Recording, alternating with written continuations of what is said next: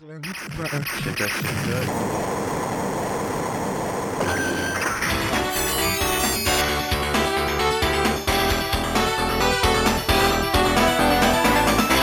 Mono-ostique, ostique,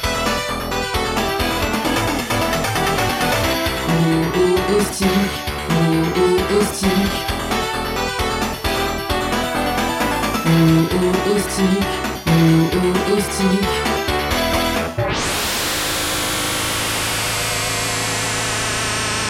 C'est gros stick. Bonsoir à tous, c'est Gros Stick sur Radio Campus Bordeaux. C'est une heure de jeux vidéo jusqu'à 20h. En face de moi, je salue Léo. Salut Léo. Et bonsoir tout le monde. Et je salue Théo. Rapproche-toi. Pardon, du- oui, salut, bonsoir Nicolas. Salut euh, Théo. Nathan qui est ici. Hi hi tout le monde. On attend Mélissa, mais il y a Joris qui est déjà là. Salut camarades. Et aussi Raphaël. Hello Salut à tous. Alors ce soir dans Gros Stick, on va aborder une thématique. On n'avait pas trop d'idées à vrai dire. Si, on avait plein d'idées, mais on n'arrivait pas à se mettre d'accord. Et on s'est dit, allez, on va parler du héros de jeu vidéo, du protagoniste principal de l'aventure, principal ou pas complètement principal. Enfin, on va parler de tout ça. Quel est le bon personnage de jeu vidéo C'est la question que l'on pose tout de suite dans Gros Stick. Gros stick. La thématique. Alors, la thématique nous a été soufflée par Léo. C'est Léo qui voulait parler de ça. Enfin, pas tout à fait, mais... Pour venir à la rescousse de mes camarades qui se- qui s'engouffraient dans une myriade de thèmes, tous plus confus les uns que les autres.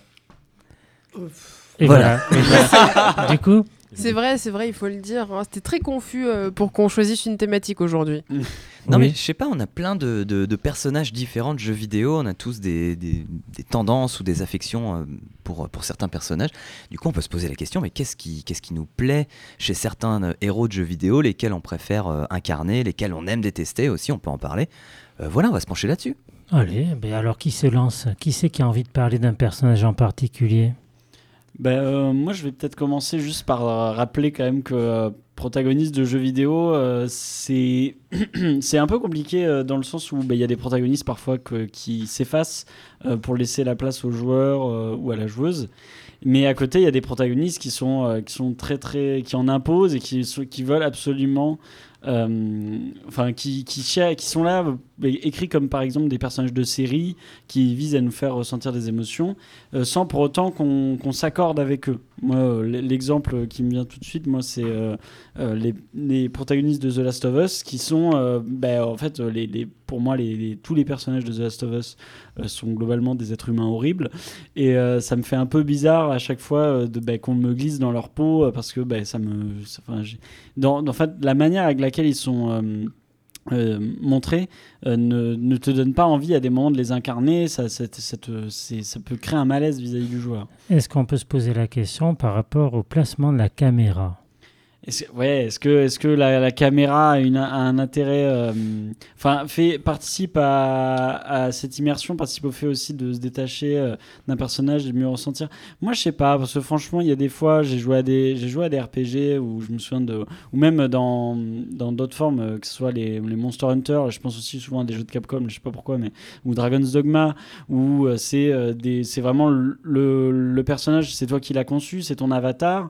Euh, et euh, au final, euh, bah, euh, ça, ça me ça me détache pas du fait que je me dis bah, c'est moi ou euh, c'est vrai qu'il peut y avoir d'autres trucs différents dans le sens où euh, c'est alors, il y, a- beaucoup de morts de rire autour du plateau, mais j'expliquerai pas pourquoi.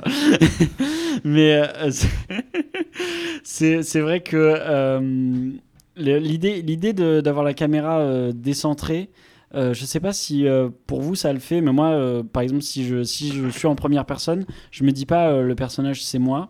Euh, et, et quand je suis à la troisième personne, je ne me dis pas non plus ça.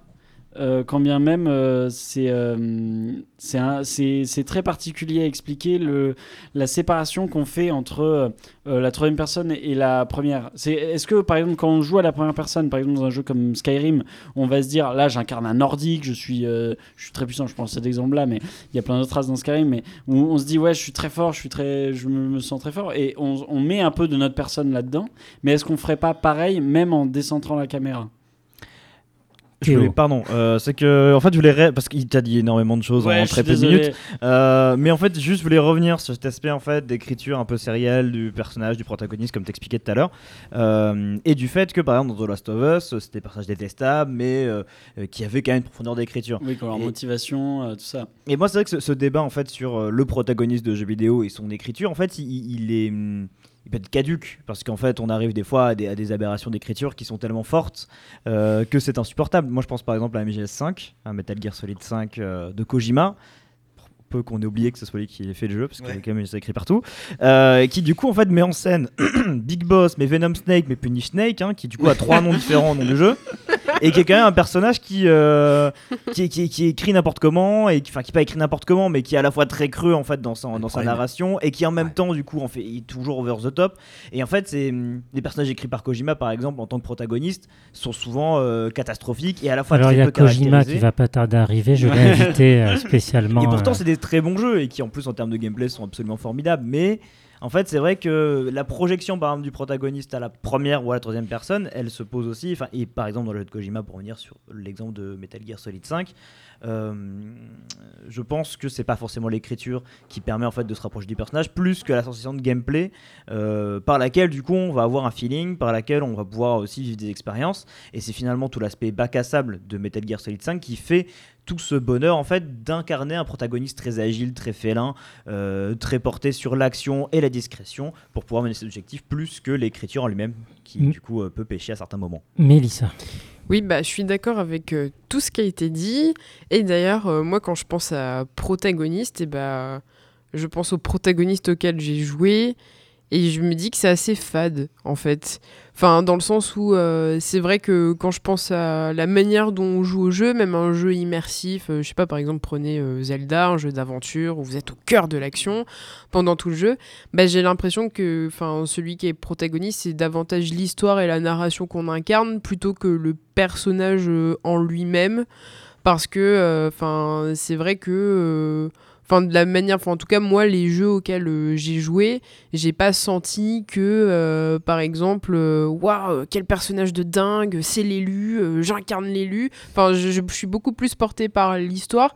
Et c'est vrai qu'au début, la thématique me parlait pas forcément parce que justement, je me suis pas dit. Enfin, quand je joue à un jeu, on joue pour le jeu. Enfin, on se dit pas. euh, ah, euh, quel personnage de fou, à part euh, si par exemple c'est une franchise qu'on aime bien ou qu'on est déjà familier avec, je sais pas, par exemple, je sais pas si on est fan de Star Wars, et ben, ça peut faire plaisir d'incarner Luke Skywalker, par exemple, enfin dans ce sens-là, mais c'est vrai que le On protagoniste en tant que tel. pas assez souvent Luc, d'ailleurs. C'est une question que je me pose. Pourquoi dans, on dans, incarne Battle- dans Battlefront 2, on incarne Luke. à un Oui, mais pas mal de moments c'est dans la- assez dans la rare. solo, au ouais. Mais c'est vrai, pour avoir vu jouer Joris à des jeux Star Wars, tu n'as pas incarné euh, Luke Skywalker. Non, c'est vrai, ouais. Je sais que c'est un peu la victime de Star Wars, en fait, j'ai l'impression. euh, Luke, Ouais, D'ailleurs, même dans, un peu de même- la peine, je trouve. Même dans les jeux récents, au final, là, ils ont introduit euh, Cal Kestis dans les Jedi, dans les Jedi, euh, les Star Wars Jedi, là récemment. Et c'est vrai que le truc, c'est que beaucoup de gens étaient là en mode, bah, il a pas le charisme de Luke, quoi. Genre, euh, bon, déjà, il est roux. là, ce que les, ce que les gens n'avaient pas. Et, dans- et dans le premier jeu, il avait un poncho en permanence, donc Oui, euh, les, gens étaient un peu. euh, Mais c'est pas un débat sur Star. Wars. Non, hein. oui, oui, oui. Léo. En fait, c'est intéressant ce que tu poses comme, euh, comme question, Mélissa. C'est qu'en fait, moi, j'ai toujours vu le personnage euh, qu'on incarne. C'est pas, c'est pas le centre et l'intérêt du jeu. En fait, c'est lui qui va être le, un peu le réceptacle. C'est un médiateur. C'est le euh. médiateur qui va C'est entre plus le joueur joli et que l'histoire. réceptacle. Mais euh, Ouais, non, oui, mais euh, oui, c'est vrai. Donc, le médiateur entre le, le joueur et l'histoire qui lui est contée.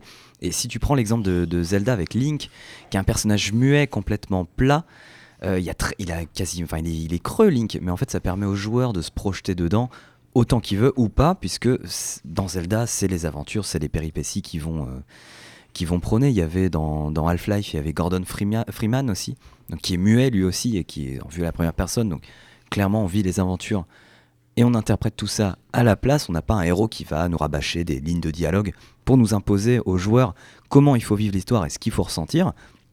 Mais il y a quand même d'autres personnages qui sont très loquaces et qui sont bah, super bien écrits et qui eux aussi contribuent à écrire l'histoire. Là comme ça je pense à, Clémentine, c'est la petite fille dans The Walking Dead qui est, euh, qui est la meilleure petite fille écrite, tous médias confondus. Elle casse tous les codes, elle n'est pas fragile, elle n'est pas en train de pleurnicher tout le temps, justement elle est apeurée parce qu'elle vit des horreurs et elle est extrêmement touchante et justement elle pose d'autres questions de comment on élève un enfant dans un monde post-apocalyptique. Euh, comment on interprète et on fait des choix drastiques dans un monde euh, extrême. Et, Clémentine, en fait, elle représente le joueur, mais en tant qu'individu réaliste. Elle a ses faiblesses, elle a ses doutes, mais comme c'est un personnage de jeu vidéo, elle permet aussi de surmonter tout ça, de prendre des décisions qu'on peut pas forcément faire dans la vraie vie. Moi, c'est ce que c'est vraiment ce que je préfère dans, dans ces personnages de jeux vidéo. C'est ceux qui ont des doutes et qui sont vraiment pas parfaits du tout. Euh, Senua dans Hellblade, elle est complètement pétée, elle est Mm. complètement schizo, elle a, Ouais, on entend ses voix dans la tête et tout. c'est un- voilà, mais elle les surmonte et tout, et c'est un problème qui touche énormément de personnes. Je pense à John Marston ou Arthur Morgan, les héros de, de Red Dead Redemption 1 et 2, qui sont super bien écrits, qui sont des, fri- enfin, des fripouilles, parce que ce sont des cow-boys. Donc voilà, mais et justement, qui se surpassent, qui font toute cette quête de rédemption, c'est le, le principe du jeu. Mais voilà, et puis, et puis j'en citerai un dernier qui est un- mon petit chouchou, c'est Guybrush Threepwood dans, De, les, dans les les Monkey Monkey Island Island. parce que lui, il a le côté cartoon, il est, il est bête, il est, il est vicieux, il est fourbe, il est égoïste. Il a toutes ces faiblesses-là, mais malgré tout, c'est le héros malgré lui et il est complètement idiot, mais il vit des aventures formidables. Quoi. Joris, c'est après Théo. Alors, tu voulais. Je euh, voulais juste très, très, vas-y, très vas-y, rapidement vas-y, rebondir, ouais. je vais faire deux phrases. En fait, c'est juste que tu expliquais que tu as des personnages qui parlent pas, mais en fait, c'est pas parce que tu parles pas que t'as pas de caractérisation. Gordon Freeman euh, dans Half-Life ou euh, le Doom Mm. Guy de Doom, en fait, leur animation que tu vois à la première Doom personne, euh, le Doom Guy c'est Doom, le- c'est c'est comme le ça que ça Doom s'appelle. Slayer, je crois. Le Doom. Slayer, le Doom Slayer, oui, effectivement. C'est pas parce qu'ils parlent pas en fait qu'ils ont pas une caractérisation par leurs animations, par leurs gestuels, euh, par le HUD aussi qui peut aussi donner certaines Mm. indications du personnage. Et en fait, il y a Oui, quand même une caractérisation qui se fait sans forcément qu'ils parlent. Pardon, Joris, je te laisse la Non, non, t'inquiète. Mais c'est marrant parce que t'as donné exactement l'exemple que j'allais donner. On doit être connecté par un Ah hélicobite euh, russe euh, pirate. Moi, c'est une private Voilà, joke. private joke. Non, bref, euh, c'était pour rebondir un peu sur ce qu'il disait de, de- du héros qui, euh, des fois, euh, en dehors de son entité même, en fait, c'est l'aventure qui il sert de réceptacle à l'aventure et c'est ce qui lui donne toute la contenance. Et moi, l'exemple que j'avais, bah, c'était aussi dans The Walking Dead de, de Telltales, euh, la série Telltales, euh, avec Lee, donc pas Clémentine, mais Ah Lee. oui, le- le- le- l'adulte. Du coup, qui est l'adulte et qui, qui, au premier abord, en fait, c'est le personnage vraiment neutre, vraiment assez fade. Et en fait, c'est l'expérience de, l'aventure, les choix qu'il va faire, la relation qu'il commence à tisser avec Clémentine, justement, qui en font un héros mémorable à la fin. Euh, on est hyper ému par euh, ce qui va se passer, je ne vais pas spoiler. Je l'avais déjà fait il y a quelques mois, euh, je vais pas le refaire. Mais c'est- l'aventure et la scénarisation qui donne tout, toute la puissance au personnage. C'est ça qui est intéressant, je trouve, dans les jeux vidéo. Alors j'ai une question pour vous. Est-ce que l'aspect esthétique est important pour vous?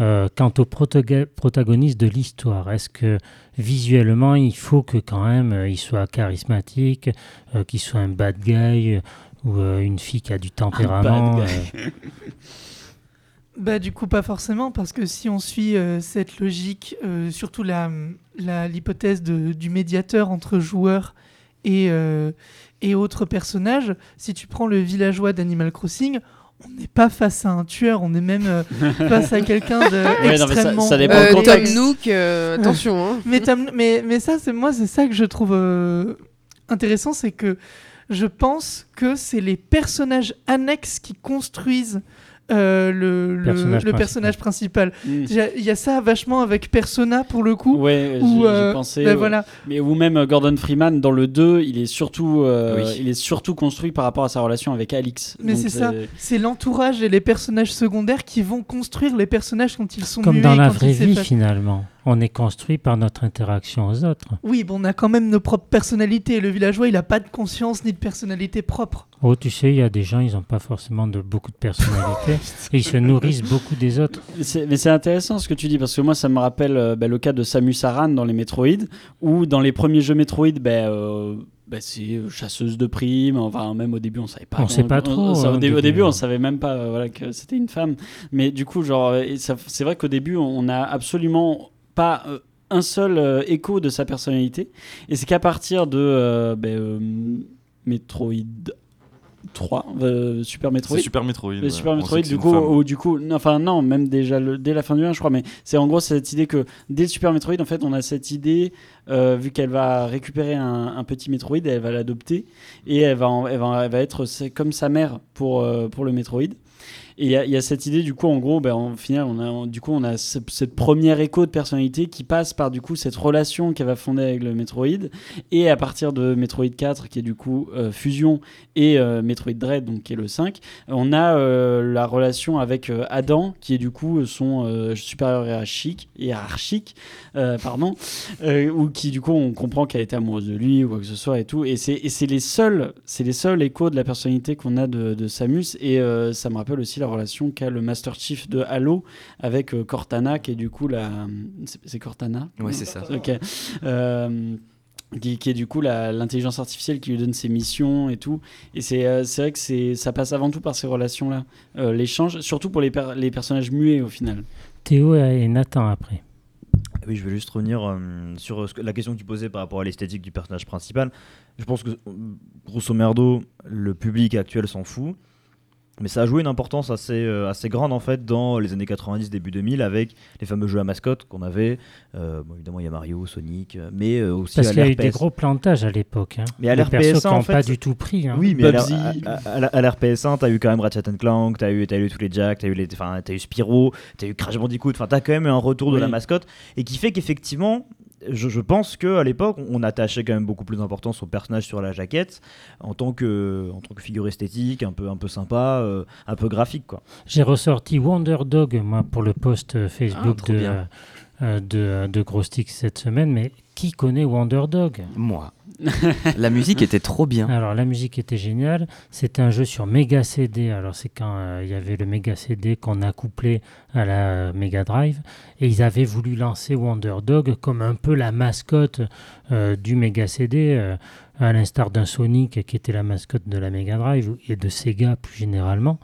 Euh, mais ça n'a pas du tout pris. Il n'avait pas du tout euh, une. Esthétiquement, il est un peu raté, ce- cet ami Wonder Dog. C'est un chien avec des sal- une salopette à la Mario. Donc c'est Et des ailes, euh, euh, enfin des oreilles qui un peu comme des ailes. Voilà, c'est ça. Donc ça, ça n'a pas pris du ah, tout. hein. ça, ça me rappelle Clonoa. Nathan et après Mélissa. Mais après, je pense que oui, l'esthétique euh, d'un personnage, ça joue. Euh, L'exemple que j'ai, euh, c'est Bayonetta. Je Mm. pense que Bayonetta, Bayonetta, c'est quand même euh, l'incarnation euh, récente de comment on peut faire un protagoniste euh, qui, qui plaît de par son charisme, de par son caractère, de par ses mimiques, ses gimmicks et tout ce qui va avec. Je pense aussi que c'est un peu pour ça que Bayonetta autant plu, d- à part le fait que c'est un très bon jeu. Je pense que Bayonetta en elle-même a suffi pour qu'il y ait une- énormément de fans qui jouent au jeu qui se disent ce personnage est incroyable. Et le fait de l'ajouter au roster de Smash, ça ne fait qu'amplifier. Et je trouve d'ailleurs que euh, donner, enfin, inclure des gens, au, inclure des personnages au roster de Smash, ça ne peut, ça donne euh, un, une espèce de retour vers, vers euh, la mascotisation des jeux. Ouais, enfin, même rien que le fait de faire des crossovers. Pour ça, Oui. tu cites Smash, mais euh, il y a d'autres jeux, moi je pense au Soul Calibur, qui ont ajouté Geralt euh, Mhm. de, de The Witcher 3, et tout de suite ça participe à une iconisation du, du personnage. Non, le côté esthétique, moi je pense pas qu'il appartient aux années 90. Oui, je suis euh, d'accord aussi. Théo. Je, je suis pas du tout d'accord. hein. Mais bon, après, euh, euh, Mélissa. Mélissa. Mais tout à l'heure, on a évoqué le côté euh, charismatique euh, des protagonistes. Est-ce que c'est important? Je pense que ça dépend de tout un chacun. Mais euh, par exemple, moi, je- quand je pense à Mario, et bah, je trouve qu'il a beaucoup plus de rondeur et d'âme que Link dans Zelda, par exemple. Alors, je saurais pas expliquer pourquoi, mais, euh, mais Toi, je sais. t'étais pas fan de T'es Link. pas hein. fan de Zelda. Mais ouais, je trouve ça, enfin, je sais pas, je trouve tout fade. euh, je sais pas, il parle pas et tout. Enfin, mais euh, Mario ne parle pas non plus, à part Oui, mais il les, est- il les est petits très bruits. expressif. Mais il est très expressif, effectivement. Il y a tout un univers, même sonore, qui caractérise euh, Mario. Et c'est vrai que moi, j'étais très attachée à la figure de Mario quand j'achète un jeu. Bah, je sais pas, Super Mario Bros et, et- et compagnie. Mais euh, et c'est vrai que par exemple, quand ils ont sorti des jeux avec euh, Luigi qui était en protagoniste ou bien Peach, et bah moi, je traînais un peu des pieds en me disant mais pourquoi ils font ça On euh, est d'accord. j'ai pas, j'ai, j'ai pas envie de jouer Peach, j'ai pas envie de jouer Luigi. Par exemple, j'ai failli passer à côté de Yoshi Island parce que j'avais pas envie de jouer Yoshi. Grosse erreur. Enfin, finalement, j'y Ouais. avais joué parce que c'est un super jeu. Vraiment, c'était un de mes jeux préférés euh, quand, j'étais un peu plus jeune sur DS, Yoshi Island. Très difficile. Assez, assez dur, ouais. Mais, euh, mais c'est, vrai que des fois, on peut être attaché, en tout cas, juste peut-être euh, artistiquement ou juste par habitude, tout simplement d'être attaché à ce que ce, bah, c'est Mario qui est protagoniste de cette aventure et je ne veux pas que ce soit quelqu'un d'autre qui incarne Mario alors que euh, ça peut aussi être un jeu tout à fait réussi avec un autre personnage. Avec Wario, par exemple. Oui, par Les- exemple. Les, les WarioWare et les Bah, Wario Land sont très bons Mm. aussi. Euh, Théo qui souhaite réagir. Pas du tout, je voulais évoquer un tout autre sujet. Ah. Désolé. Euh, non, C'est mais. pas grave. Tu restes dans la thématique. Je reste dans la thématique, bien Tu sûr. réagis à la sinon, euh, thématique. je voulais vous parler de. de- Non, j'ai rien du tout à qui venait après, hein, vraiment. Euh, non, en fait, euh, moi, en fait, je sais qu'on se pose beaucoup la question du protagoniste, est-ce qu'il est important? Euh, moi, en fait, je voulais aussi parler du fait que des fois, en fait, il y a des jeux où il n'y a pas de protagoniste, et peut-être même mieux comme ça. Enfin, je pense qu'une expérience comme Immortality euh, ou Return of the Obra Dinn est bien meilleure en fait en étant toi le joueur directement confronté et pas avec cette euh, interface dont on a déjà pu expliquer médiateur qui du coup catalyse en fait l'histoire. Et, et c'est vrai que ça a aussi une importance. Enfin, par exemple quand on prend des euh, ce qui se fait un peu dans le triple A actuellement, du coup le personnage euh, principal, protagoniste qui, du qui coup, lui non est sur la jaquette. voilà, qui lui est sur la jaquette et qui réagit, euh, enfin qui d'ailleurs se caractérise en fait dans le jeu, Par mais aussi relations. devient aussi en fait une sorte de guide pour le, pour le, pour le joueur et qui quasiment brise le quatrième mur en disant je devrais peut-être aller par ici. Enfin, c'est- ce truc qu'on a avec, avec God of War Ragnarok. Ouais. God of War Ragnarok, pardon, je, je bafouille.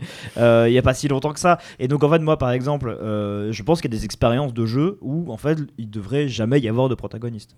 Euh, parce qu'en fait, ça, ça, ça, co- ça casse complètement un rythme. Mais il y a Euh, toujours un peu un protagoniste. Bah, pas vraiment. Regarde, tu vois, moi je joue à des jeux vidéo, il n'y a pas de personnage, c'est des vaisseaux. C'est des vaisseaux qui tirent sur d'autres vaisseaux. Et pourtant, ce vaisseau, Est-ce que tu ressens de la un- compassion envers ce Exactement, vaisseau Oui, mais tu peux exactement, pas identifier le. Enfin, en fait, c'est quand Il y, a- même. il y a des jeux où on le vaisseau- les pilotes, mais Le vaisseau devient mon protagoniste, en fait, si tu veux. Oui, c'est vrai qu'il y a quand même un protagoniste quand même malgré tout. Enfin là, je citais euh, Immortality ou Return of the Obra Dinn. Effectivement, Immortality, c'est l'actrice qui Oui, est le protagoniste, mais que tu ne joues pas. Et euh, Return of the Obra Dinn, c'est un peu tout l'équipage qui finalement sont les protagonistes de l'œuvre. Donc ouais, effectivement, tu, tu les as quand même le protagoniste. C'est juste qu'en fait que tu as une différence entre je joue le protagoniste et euh, j'apprends la, la vie, l'histoire, la narration d'un personnage que je suis mais que je ne contrôle pas. Euh, tu parlais tout à l'heure, euh, Raphaël, tu évoquais un petit peu la customisation euh, Oui, des oui. personnages, et c'est quand, même quand super important aujourd'hui dans le jeu, jeu vidéo moderne. Est-ce que vous pensez pas que cette customisation du personnage principal, justement, va mettre un petit peu à mal l'idée qu'on se fait d'un protagoniste de jeu vidéo? Ben, moi, en tout cas, personnellement, j'ai pas cette sensation-là parce que euh, peut y avoir des customisations de personnages très bien faites. Euh, moi, je pense à la série des Saints Row où justement, ils n'hésitaient pas à, y aller à fond, euh, un peu dans leur délire ou quoi que ce soit, mais ils, donnaient une personnalité au personnage. Enfin, bon, alors après, euh, c'est Saints Row, hein, c'est quand même plus parodique qu'autre chose, mais on a cette idée que notre héros, bah, c'est le héros, le héros, merde, comment comment on dit, le réganien, donc façon Schwarzenegger, façon Rambo. Où du coup on essaye de te le présenter toujours comme vraiment euh, quand, même c'est toi en final qui, qui l'a designé il y a, plein de trucs dans tes actions dans le jeu qui sont juste là pour retranscrire la personnalité d'un personnage tu vois. Mais c'est toi qui a fait qui a fait la customisation du perso. Et euh, c'est vrai que c'est quelque chose qui qui se retrouve pas partout. Après il y a des jeux qui, qui visent aussi à à, à pas du tout retranscrire cette sensation-là, à, t'immerser dans le jeu, euh, à te dire, à t'immerger, pardon, à te dire euh, que euh, voilà, c'est toi le héros, c'est toi le, le, sans éclat dans Elden Ring, le, le, je sais pas le, ce que c'est dans Dark Souls. Ou le joueur de tennis en Virtua Tennis, par oui, exemple. voilà. Mais tu as, cette idée-là de. euh, que, que en fait, parfois, la, la, la caractérisation, en fait, ça dépend juste de ce que tu veux vraiment faire. Parce que c'est vrai qu'il y a beaucoup de jeux, je pense à certains jeux services, je pense à. euh, là, il est pas là, mais on va, lui, on va le citer pour lui, mais je pense à Destiny 2, où par exemple, c'est. euh, On salue Béré. Oh, salut Béré. Je pense à Destiny 2 où au final le personnage c'est c'est enfin, c'est toi qui l'as conçu mais après c'est le cas dans plein de, de jeux de rôle en ligne de MMORPG Euh, c'est c'est vraiment euh, cette idée que euh, toi tu seras acteur du jeu et on va te, te t'introduire ta personnalité, mais c'est pas toi qui, euh, qui, qui enfin c'est toi qui as conçu le personnage. Et je pense, je pense que ça dépend juste de comment c'est fait, parce que tu, tu peux totalement te dire euh, euh, le, personnage, tu vas lui retranscrire, tu vas peut-être lui transmettre des trucs. Il y a ça aussi dans certains jeux où justement tu vas mettre des points au début de tes trucs et ça va te dire, bah voilà, lui il est plutôt intelligent, il est plutôt malin, voilà, c'est c'est une façon de faire. Faut faut faut bien y penser quoi. C'est comment on l'implémente dans le jeu. Qu'est-ce que vous en pensez, vous, de la customisation des personnages? Bah ça dépend. Enfin, souvent les outils sont, ça, ça donne un personnage un peu générique à la fin parce que bah, souvent on n'a pas forcément l'inspiration de faire un personnage qui aurait été euh, créé par un vrai designer de, de personnage. Je fais un lin Juppé euh, souvent en 3D. Mais tu vois, pour parler des, des MMO, en fait, euh, là clairement, en fait, ton, ton personnage il a zéro personnalité et tu disais que tu es l'acteur d'une histoire, mais dans les MMO, Bon, Enfin, es complètement ça, spectateur. ça en dépend fait. le même. Moi, j'avoue, j'ai pensé à ça. J'ai pensé à FF14. Donc, c'est Ah oui, vrai que c'est peut-être un peu ça le- mon, mon biais là-dessus. Mais c'est vrai que Hmm. quand tu prends par exemple WoW ou même euh, bah, les, les premiers, euh, que ce soit Heavenline ou euh, même euh, Star Wars The, The Old Republic, c'est ça? Ouais. Ouais, bah, c'est pareil. Enfin globalement, t'es acteur dans le sens où genre bah, l'histoire elle se passe devant toi et elle avance avec toi, mais toi on s'en fout quoi. En soi, je préfère un personnage bien euh, créé, designé par un, par un artiste qui a été derrière et des, des personnes pour écrire quelque chose, plutôt qu'un personnage qu'on va te dire bah tiens t'es content tu vas créer ton propre personnage tu peux te faire toi si tu veux Ouais. et puis en fait tu vas vivre l'aventure et t'es là ouais bon il est un peu plat quoi C'est ce que j'avais fait, moi, dans Virtua Tennis. oui c'est vrai c'est ton Virtua Tennis 2, je m'étais auto-créé. Le problème, c'est que j'avais gardé ma taille. Ah. Et euh, en fait, je, je me faisais lober à chaque coup. Donc je me suis dit après coup que j'aurais dû me rajouter quelques centimètres. Ouais, heureuse- heureusement que t'étais pas Léo, hein, parce que franchement. Ah oui. Ah ben sympa. Sympa Ça, jouait collègues. vraiment Ça jouait vraiment dans le jeu Eh oui, mais oui. mais Ah oui, bon mais oui, bien sûr. que ça tous les personnages avaient un caractéristique de taille prédéfinie. Oui, c'était assez précis à ce niveau-là, ouais. Ok. Mais, Jo-. Joris, il serait bien débrouillé, tu vois, par exemple. Mais voilà, Mais il a j'aurais- fait du tennis. J'aurais Joris. j'aurais dû prendre la taille de Joris, par exemple. Mais On est-ce que, pas ça- est-ce que ça aurait été moi quand même?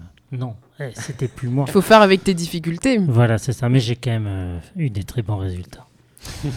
Allez, on va passer à autre chose. Une petite euh, chronique musicale pour commencer. La chronique. Musicale. On va commencer avec Joris. Ah, il y en a deux. Oui, il y en a deux. Je te reprends la main sur tout à l'heure comme ça.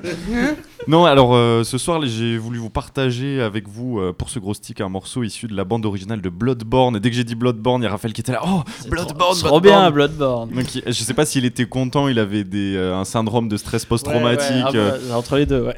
donc euh, bon bah tout le monde s'en souvient, euh, jeu du studio From Software sorti en 2015 euh, sur la PS4 à l'époque, qui euh, dépeint mais cet univers gothique et Toujours sur la victorien. PS4. hein. Il, est, il est bloqué sur PS4 pour le moment. Ah, il est pas sorti sur Ah PC. non, on chiale. Ah oui, c'est vrai, il est pas sorti sur PC. Bah, exclusivement sur PS4 du coup, qui euh, dépeint ce merveilleux univers gothique et victorien qui rend hommage à Dracula ou à l'univers horrifique de Lovecraft, notamment grâce à sa bande originale justement sombre et décrépite. Et ben justement la beauté mélancolique de la musique, euh, elle a été produite par un orchestre de 60 musiciens un chœur de 30 voix, qui finit en apothéose avec le son que je voulais vous partager euh, justement, celle de, du, boss final du jeu. Bon désolé, je vous spoil un tout petit peu. Euh, c'est dans le titre du morceau, German the First Hunter. On écoute ça maintenant.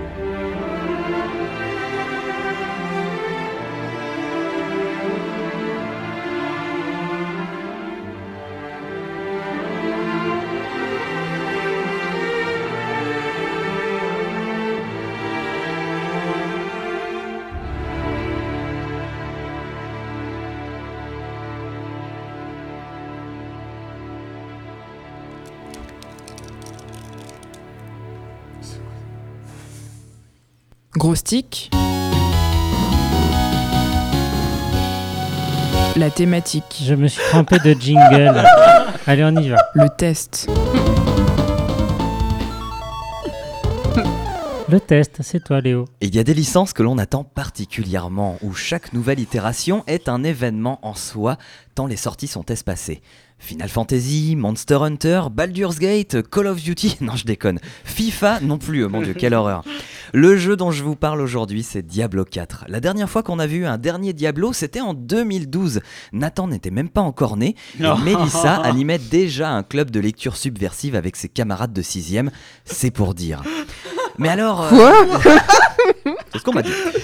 Mais alors déjà, Diablo, qu'est-ce que c'est? C'est une saga de hack and slash, mot à mot haché et tailladé, apparue pour la première fois en 1996, développée par le studio Blizzard. Et si l'ergonomie a évolué, le principe reste le même depuis toutes ces années. On choisit un archétype d'aventurier, guerrier, mage ou archer, et on va défoncer le plus violemment possible tout ce qui bouge, en explorant des donjons et en amassant des richesses et des points d'expérience pour faire évoluer notre personnage, le rendre plus fort et ainsi buter des monstres encore plus balèzes. Diablo 4 reprend cette formule en lui faisant boire 40, li- 40 litres de Red Bull mélangés à 10 tonnes de sucre condensé. Diablo 4, en fait, c'est- vous voyez cet enfant qui s'est enfilé tout le paquet d'Haribo et qui du coup rigole sans raison en courant partout avec son slip sur la tête à la soirée de la kermesse de l'école Non, vous voyez? Ouais, Oui, c'est- Oui, oui. C'est le gars qui roule par terre, là. Voilà, c'est ça. En tout cas, ça se passait comme ça à mon école primaire. Je sais pas quelle enfance vous avez eu. Euh, donc, dans ce quatrième opus, on retrouve les classes de personnages propres à la série. Il y a un sorcier qui va lancer des sorts élémentaires, un barbare qui se bat avec des grosses armes, un nécromancien qui relève les morts, un voleur qui privilégie le combat à distance, et un druide qui se transforme en loup-garou pour charcler ses ennemis.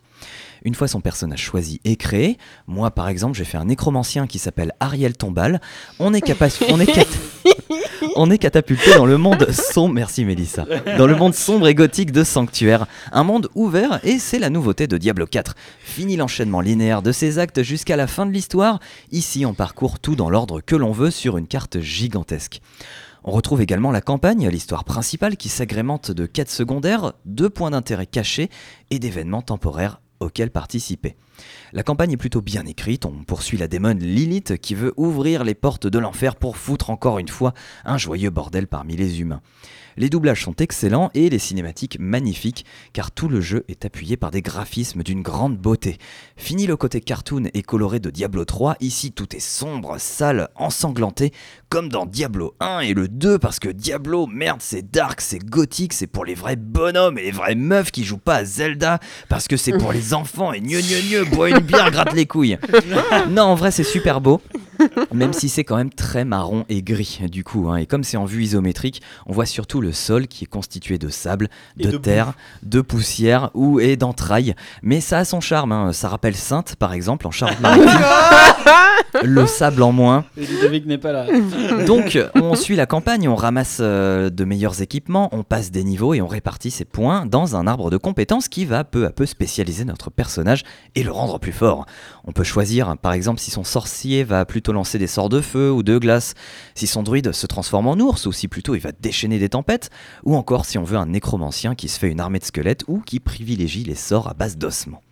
C'est un système très complet et qui peut se faire euh, et on peut se faire un perso aux petits oignons et expérimenter constamment puisqu'on peut re-répartir ses points librement.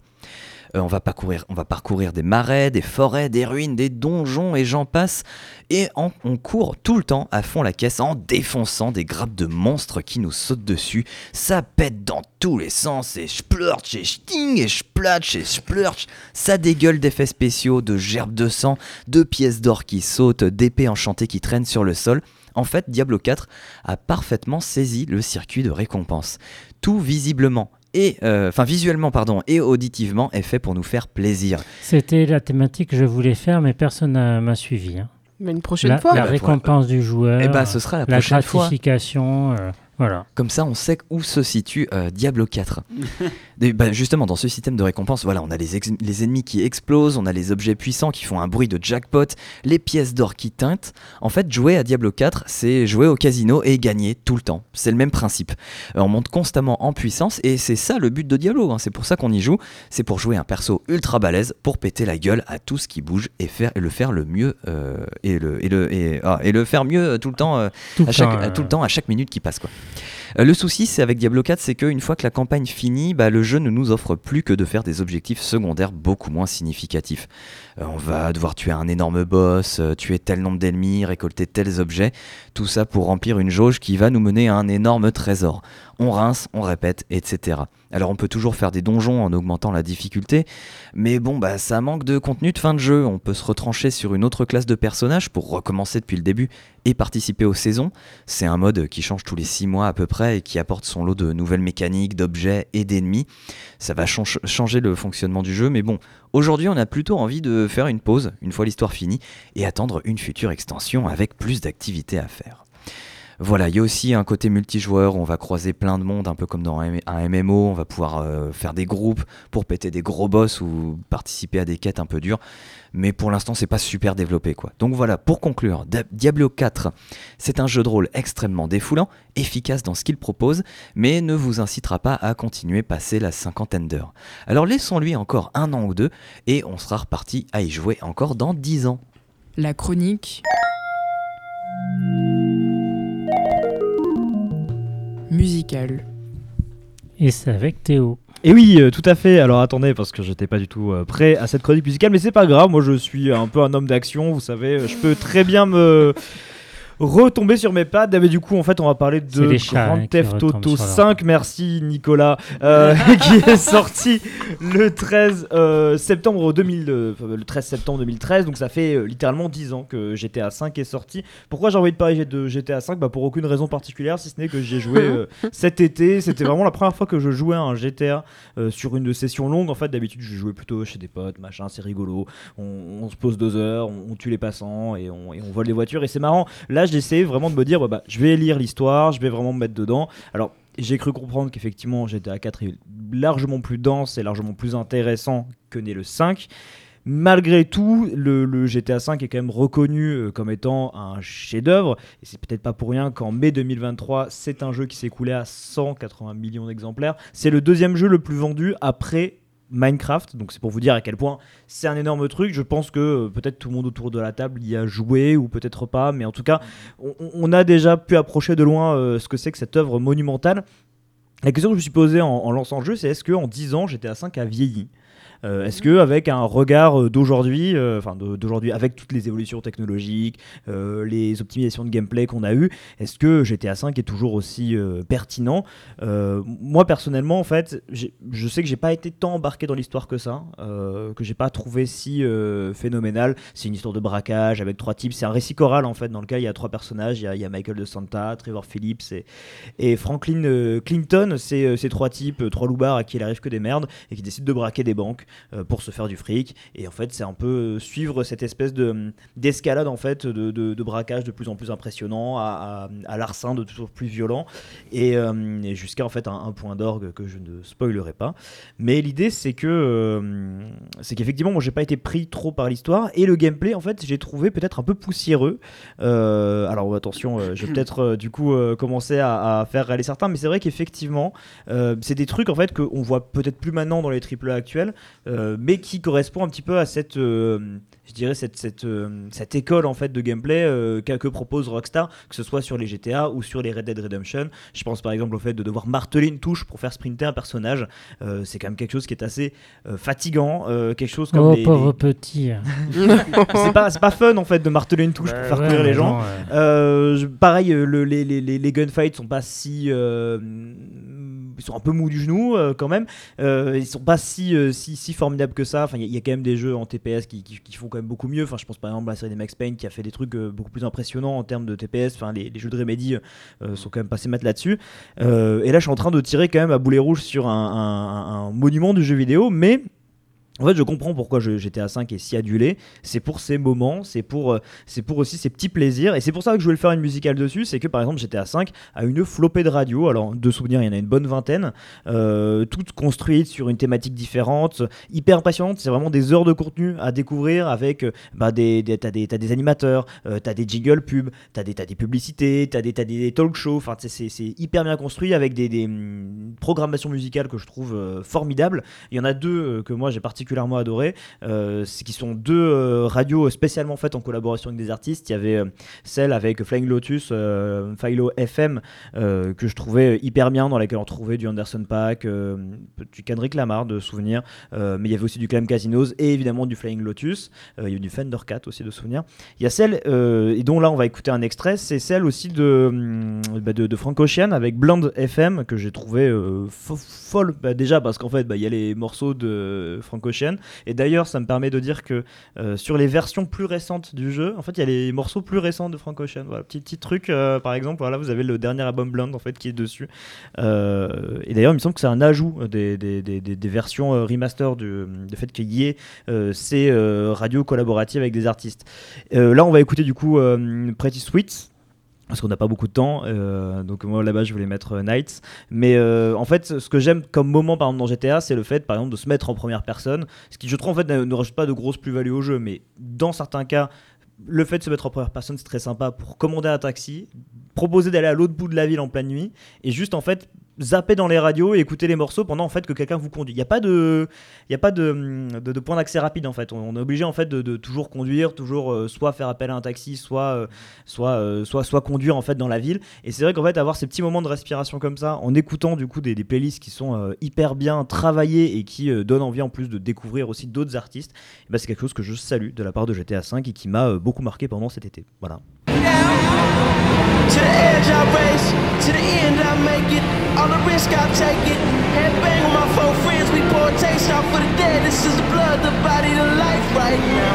The hype right now might be what I need. Might be what I need. Said you wanna hurt me now. You can't hurt me now. That might be what you need.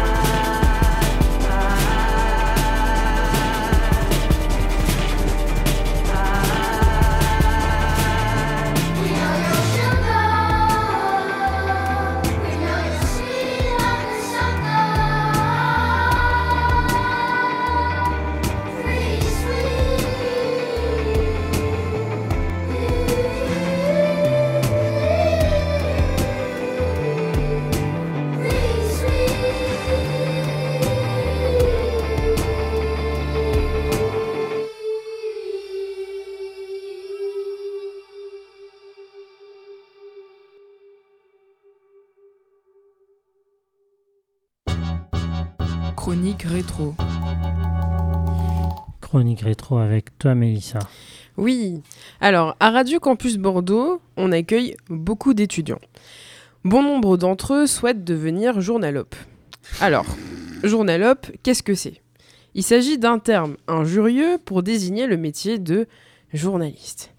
Alors au départ, afin d'employer ce terme douteux et injurieux, je voulais vous faire croire que c'était une contraction entre les mots journaliste et antilope. Mais après m'être remémoré visuellement ce qu'est une antilope en cherchant sur Google, cet animal est bien trop beau, bien trop majestueux pour être associé au métier de journaliste. Bon, on est dans Gros Stick, donc vous devez vous demander, mais aïe, bondier, de quoi elle parle? Pourquoi elle vient encore nous parler des médias dans On a compris, les médias c'est de la merde, les médias c'est nul, les médias c'est la peur, bla bla bla. Bon, attendez, minute papillon, j'y viens. Quand j'étais petite, je jouais à une série de jeux qui s'appelait Léa Passion. Développée par le studio Ubisoft Milan, cette série de jeux qui a débuté en 2007 était la Madeleine de Proust de toutes les petites filles sur leur Nintendo DS. Il y a eu beaucoup de jeux Léa Passion. Léa Passion bébé, le premier opus. Léa Passion cuisine. Léa, Léa Ah, Passion ah. mode. Ubisoft. Léa Passion vétérinaire. Léa Passion vétérinaire 2. Léa Passion, Il fallait dire d'autres choses. Léa Passion vétérinaire au zoo. Léa Passion vétérinaire en Australie. Est-ce Léa qu'il y a Passion. Léa, fruit de la passion Attends, Non. Léa Passion danseuse étoile, ça c'était en 2008. Léa Passion maîtresse d'école, mais Léa Passion mariage de rêve. Léa Passion vétérinaire amie des animaux. Léa Passion babysitter, Léa Passion maîtresse d'école, Léa Passion patinage, Léa Passion gymnastique, Léa Passion star de cinéma, Léa Passion soccer captain, Léa Passion fashion stylist, Léa Passion fashion paradise, Léa Passion bébé 3D, Léa Passion Waouh vie de fashionista 3D, Léa Passion mode 3D, ça c'était la Ah, 3DS. 3DS, ouais. Bon, je vais pas tous les citer, mais il y en a eu beaucoup. Et oui, pardon, j'ai oublié Léa Passion, journaliste. Bon, en faisant mes recherches et en énumérant tous les Léa Passion, je me suis rendu compte d'une chose que Léa Passion a été une immense pompe à fric pour le studio Ubisoft. La plupart des titres que je vous ai cités sont sortis entre 2007 et 2009. Plusieurs opus de Léa Passion sortaient donc la même année, il y avait environ un Léa Passion par mois. Et pour cause, vous allez comprendre tout de suite. Léa Passion, des jeux que j'affectionnais particulièrement, étaient des jeux extrêmement rentables. Un gameplay simple, une direction artistique simple, qui changeait rarement d'ailleurs, une formule simple, des missions et des tâches sympas à remplir mais simples, mais surtout un gain de temps considérable pour développer un Léa Passion par mois et un max de thunes pour Ubisoft. La franchise Léa Passion s'est vendue à plus de 21 millions d'exemplaires dans le monde. Revenons à nos moutons. Un jeu a retenu mon attention aujourd'hui, Léa Passion, journaliste. Si vous souhaitez devenir journaliste ou faire l'IJBA, ce jeu est pour vous. Dans Léa Passion, dans Léa Passion, vous incarnez Léa, une jeune héroïne qui vogue de mission en mission journalistique. Star sur le tapis rouge, vous êtes missionné pour aller prendre des photos et réaliser un reportage. Une affaire pas nette dans le voisinage, vous devez aller chercher des preuves alors que tout semble aller bien en apparence. Mais peut-être que tout va bien. Est-ce que Léa Passion véhicule la peur? Eh bien non, franchement ça va. Mais le jeu est assez nul. Quand j'étais petite ça allait, mais bon, vous effectuez une succession de missions telles que réaliser un article sur un chat sauvé d'un arbre ou bien sur des enfants qui gagnent un match de basket. Léa Passion ne véhicule pas la peur, bien au contraire. Par contre, il vous tend la carotte au bout du bâton. On vous promet à la fin de l'aventure d'obtenir votre propre émission télé si vous êtes une bonne journaliste et si vous parvenez à réaliser toutes les missions qui vous sont confiées. Ça ne vous dit rien, cette promesse? Eh bien, c'est la précarité, le mensonge éternel auquel vous serez confronté si vous intégrez l'IJBA ou n'importe quel cursus pseudo-journalistique journaleux. Intégrer l'IJBA ou une autre école, c'est la promesse d'aller de pige en pige et de réaliser des reportages sur la météo et l'arrivée de la neige et de la canicule, comme dans Léa Passion journaliste.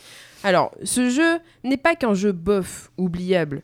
C'est un avertissement. Un avertissement de ne pas aller vers le côté obscur de la force, celui des médias mainstream qui aspirent votre âme. Ah oui, et le Cara design est vraiment pas terrible. Et la durée du jeu est assez courte. Bref, une vraie pompe à fric. Mais si vous êtes une fille de 8 ans, peut-être que ce jeu peut vous plaire et vous conduire sur une mauvaise route. Bref, ne devenez pas journaliste. Chronique rétro.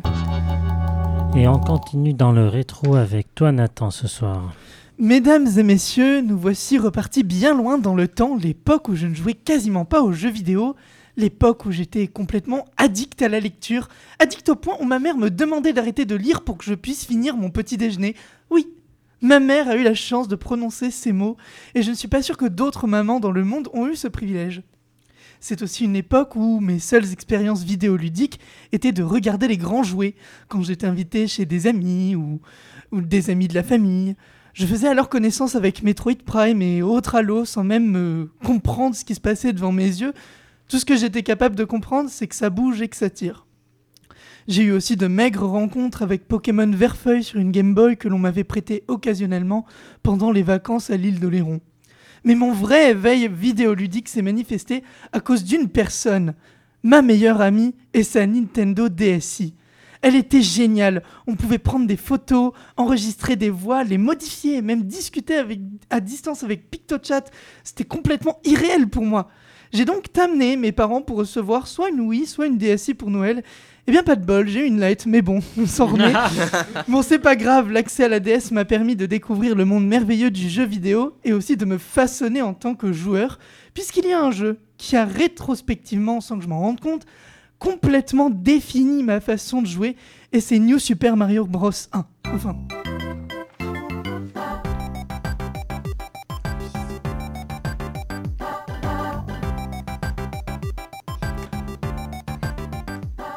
Bon, pas New Super Mario Bros 1, New Super Mario Bros DS. J'ai un rapport très particulier avec ce jeu, puisqu'il faut savoir que j'ai connu ces modes de jeu multijoueur avant le jeu de base. Car il se trouve que ma meilleure amie, encore elle, possédait le jeu.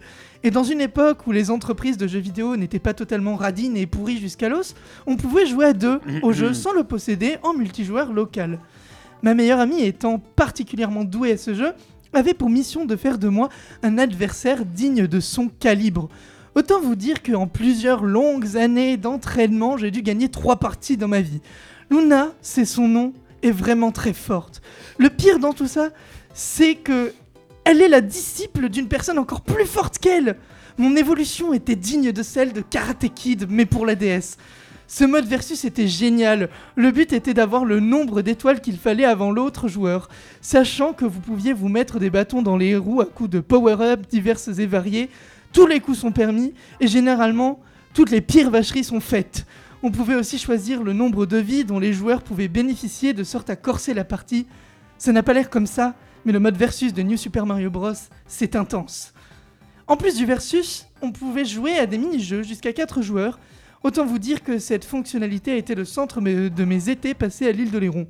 Entre le Wanted, les jeux de cartes, le jeu de la fleur et la course de boules de neige, le multijoueur de New Super Mario Bros n'a rien à envier au Mario Party. Je crois que mon préféré était celui où on contrôle une petite bobombe qu'il faut sauver de plein de boules de feu, un peu comme les jeux Toho. Évidemment, nous étions plusieurs sur la map et on pouvait donc se mettre encore une fois des bâtons dans les roues. Je vous rassure, à Oléron, on joue aussi aux cartes et à d'autres jeux de société, mais jouer au poker et au memory avec des cartes Mario, c'est quand même vachement la classe. Vous l'aurez donc compris, j'ai beaucoup plus joué au mode euh, de jeu multijoueur plutôt qu'au mode de jeu classique, qui est pourtant très bien.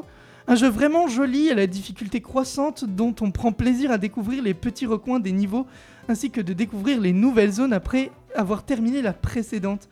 C'est personnellement mon Mario classique puisque je n'ai touché à aucun autre platformer depuis, bien que le nouveau Mario Wonder me tente beaucoup. Mais peut-être que c'est par peur d'être déçu, par peur de ne pas retrouver cette cohésion, cette camaraderie que m'a offert l'Opus DS. Peut-être que c'est par peur de ne pas retrouver la possibilité de faire des duels endiablés. Peut-être que je regrette trop la DS et ce qu'elle me proposait. Ce qui est sûr, c'est que sans m'en rendre compte, New Super Mario Bros m'a conditionné en tant que joueur. L'expérience en solo m'ennuie rapidement et je n'ai plus vraiment retrouvé l'excitation de découvrir un nouveau jeu dès que j'en achète un. Car je n'ai pas la possibilité de partager cette aventure. J'ai pas la possibilité d'être complice, ou d'affronter quelqu'un, ou de partager de grands moments d'hilarité, ou des moments d'effroi. New Super Mario Bros, c'est peut-être le jeu qui me replan... euh, qui me... Je recommence. New Super Mario Bros, c'est peut-être le jeu qui me ressemble le, le plus finalement, mon jeu idéal. Avant de vous laisser, j'aimerais vous passer quelques moments de jeu que j'ai enregistrés avec ma meilleure amie Luna, euh, sachant qu'on a l'impression que je, je la maltraite sur les audios, mais sachez qu'on s'en fout plein la gueule à parts égales. Du coup, je vous laisse avec ces 1 minute 23 de pur plaisir et je vous dis à dans deux semaines.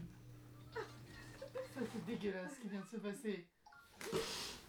Tu es dégueulasse, tu me dégoûtes. C'est pas grave, j'ai gagné. Mon amitié, mon amitié, mon amitié pour Mario Bros. Meunier, meunier. C'est le mec, le mec qui met sur un mot mais qui graille. Toi, toi, t'as tendance à me... à me faire chier. Je dois l'avouer, tu me fais chier. Mais c'est fou Il a rien à se passer à travers. C'est grand C'est. c'est- Dis donc, tu es bien translucide aujourd'hui J'ai dit n'importe quoi en plus. On se passe à travers. Quoi J'ai dit on, On se- dirait une pub on se Nintendo. Tu m'as rebondi dans le dedans. Dans le coin. C'est fou comment on n'articule pas du tout. Du coup, ça donne des mots hyper. Oh On dirait vraiment des, des vieux du Périgord qui parlent. Le vieux de Périgord Oui, c'est ce que pour je veux moi, dire. c'est pour moi. Oh. Regarde, si tu sautes directement sur ce tuyau. Merde, si j'ai pas réussi allez. à te faire la. Merci euh, Nathan pour ces moments de complicité avec euh, Luna. Et en- Salut c'est une certaine idée de la complicité. Euh, on se quitte, Gros Stick, c'est fini. On se donne rendez-vous ben, dans 15 jours. Tout de suite, c'est passeport. Et euh, salut à tous et bonne soirée. Et salut, salut. Salut.